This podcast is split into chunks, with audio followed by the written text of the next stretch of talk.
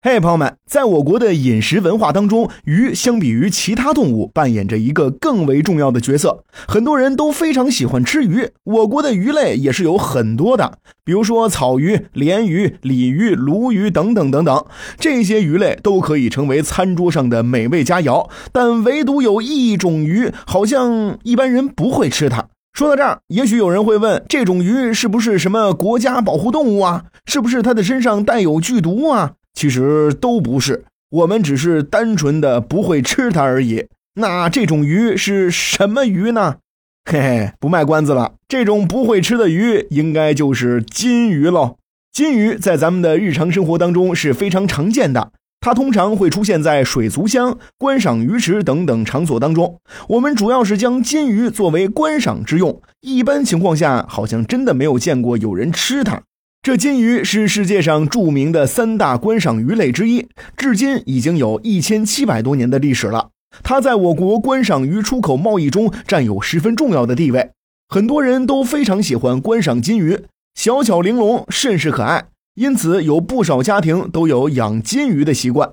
至于为什么没有人吃金鱼，原因则有很多个。首先，金鱼是一种变异生物，研究发现。它是由野生的红黄色鲫鱼演化而来。早在晋朝就有赤鳞鱼的文字记载，金鱼的祖先就是我们眼中美味的野生鲫鱼。它是一种变异的品种。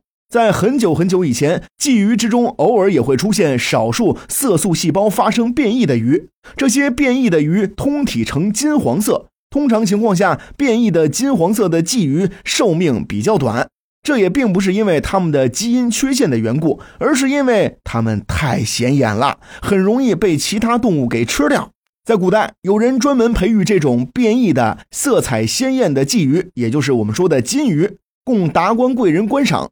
金鱼因为颜色好看，看着非常喜庆，所以就有很多异喻，比如说“金鱼满堂，年年有余”。金鱼可谓是被奉为吉祥物般的存在。所以大家都没有吃金鱼的习惯，慢慢的就有不吃金鱼的传统了。除此之外，金鱼体内还有着大量的骨刺，而且一般金鱼的体型也比较小，塞个牙缝都不够的，刺儿多肉少，味道也不是十分的好，所以根本就不具有食用价值。这也就解释了为什么人们不吃金鱼的原因了，并且呀，金鱼还不好养活，死亡率极高。要是见到一条大金鱼，估计珍惜都来不及呢，谁还会去吃呢？还有最后一点，我们刚才都说了，金鱼是鲫鱼变异的物种，吃了它到底会对人体有没有影响，目前还不得而知。大家可以想一想，很多在自然界里色彩艳丽的生物都是有毒的，你比如说彩色的毒蘑菇、深海里彩色的鱼等等。